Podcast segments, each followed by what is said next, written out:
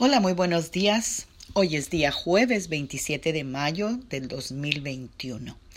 Nuestra promesa del día de hoy está en Primera de Juan 1.9 que nos dice, Si confesamos nuestros pecados, Él es fiel y justo para perdonar nuestros pecados y limpiarnos de toda maldad.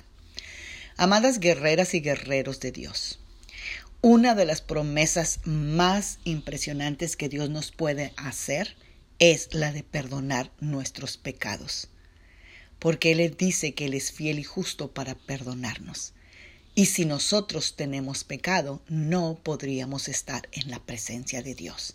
Así que esta promesa es totalmente valerosa. Porque uno de los temas principales de la Biblia es el arrepentimiento. Porque al quebrantar las leyes de Dios, produce el mal en nuestras vidas, hay sufrimiento y hay muerte. Pero nuestro amoroso Dios ha provisto la manera de remover esa pena automática del pecado. Jesucristo murió para pagar la pena del pecado, para poder ofrecernos perdón cuando nosotros nos arrepentimos y nos volvemos de nuestros malos caminos. Si nosotros confesamos nuestros pecados, comprendiendo cuán malos y dañinos son y que ellos fueron los responsables de la muerte de Jesucristo. Dios nos dice que Él es fiel en perdonarnos y limpiarnos de toda maldad. La escritura lo declara. Esta es una de las promesas más grandes que Dios nos ha regalado. Es por eso que valoramos esta promesa, sobre todo cuando las cosas no salen como deberíamos cuando Satanás nos engaña y nos hace caer, o cuando somos débiles y rebeldes y queremos hacer lo que nos da la gana y caemos en el pecado, Dios nos consuela y nos hace saber que podemos ser perdonados y limpiados de nuevo. Dios quiere que reconozcamos nuestro pecado. Increíblemente, Dios no solo nos perdona, además nos limpia, nos hace nuevos, nos hace puros, santos de nuevo.